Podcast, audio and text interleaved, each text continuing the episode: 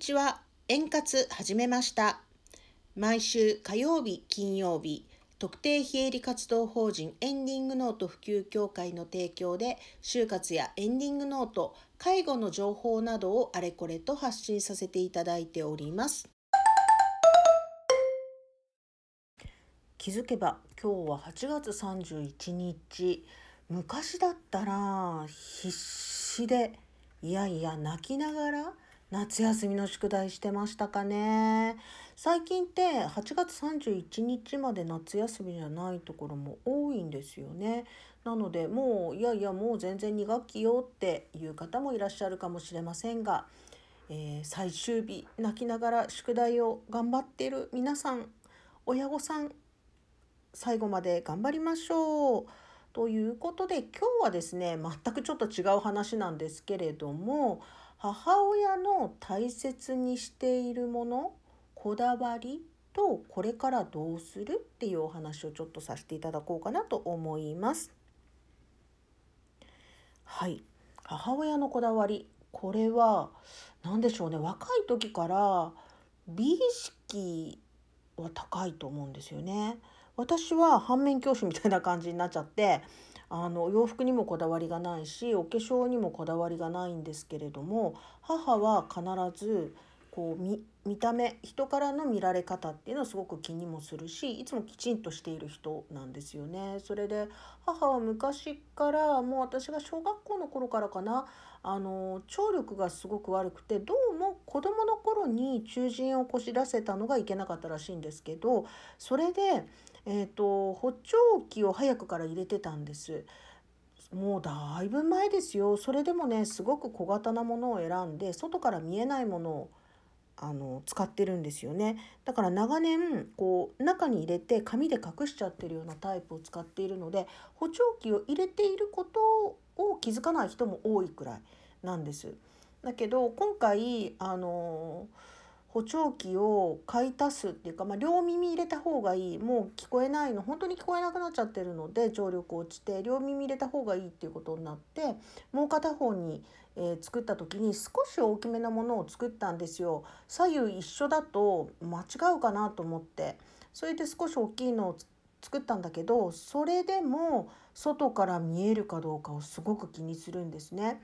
ねいやいやもうさ母さんの年になったら補聴器入れとる人はいっぱいおるし何にもおかしくないしまあ大体その形だったら見えんしねっていう感じでまあ買ったわけです。でも小型だから電池も小さいから今までできてたことが表裏をちょっと間違えたりするとあの引っかかっちゃって一度はもともと持ってるもう一回り小型の方の左の補聴器の電池の表裏を間違えてそれを押し込んじゃってで中の機械を壊しちゃったんですよね精密機械だからそんなこともあったんで電池の入れ替えもちょっとずつ難しくなるなと思ってはいたんですがそれより何より小さいからねなくすんですよ。うーんここのところ立て続けでちょっと参っております。で、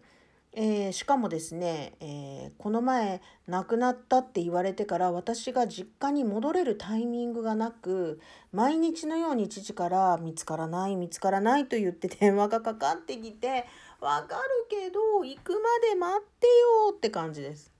でまあその緑内障で視力が非常に落ちていて視野の狭い父が見てるところは普段でも見えてないから探し物はちょっと無理で認知症が進んできた母にとっては目の前のものもものとして認識しない時がやっぱりあるんですよね。そうすると探してきっとあるんだけど見えてないと思うから私が行ってもう一度同じところを探して出てくるかどうか。家からは出かけてないから家でなくしたことに間違いはないそんな感じでうーんそうなるんだったらもう今回ダメだったら耳にかける大きいやつにしようよと思うけどきっとそれは母が許さないね。そこら辺のその母のこだわりやっぱりここはきっと一生こだわり続けたいところだしあの最後まで自分が希望することっていうのは人それぞれなんですよね。から見た目のことを気にしない方もいらっしゃるけれども最後まで必ず誰かが来る時にはパリッとえどんなに辛くてもパジャマをきちんとして、えー、座っていたいとかそれができないんだったら誰にも会いたくないっていうそこは本当にその人のこだわりなのでそれをどうこう言ってやめさせるとかっていうものではないと思うんですね。